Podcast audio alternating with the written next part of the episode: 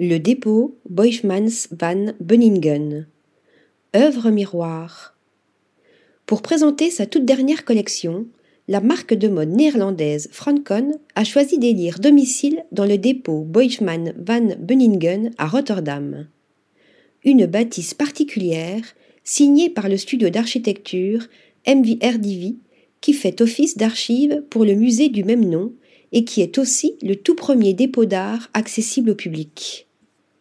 Il faut savoir que de nombreux musées, notamment internationaux, ne peuvent présenter que 6 à 7% de leur collection dans le cadre d'expositions.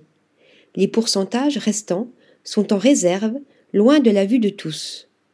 Une tradition que le dépôt Boijman van Beuningen souhaitait rompre avec le concours de MVRDV.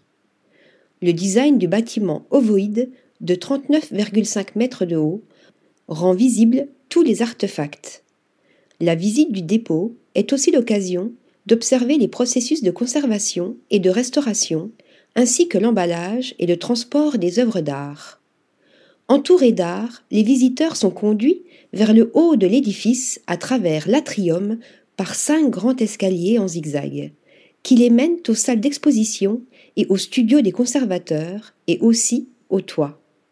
L'atrium est rempli de treize vitrines en verre qui montrent une sélection légèrement organisée et en constante évolution des nombreux trésors du dépôt.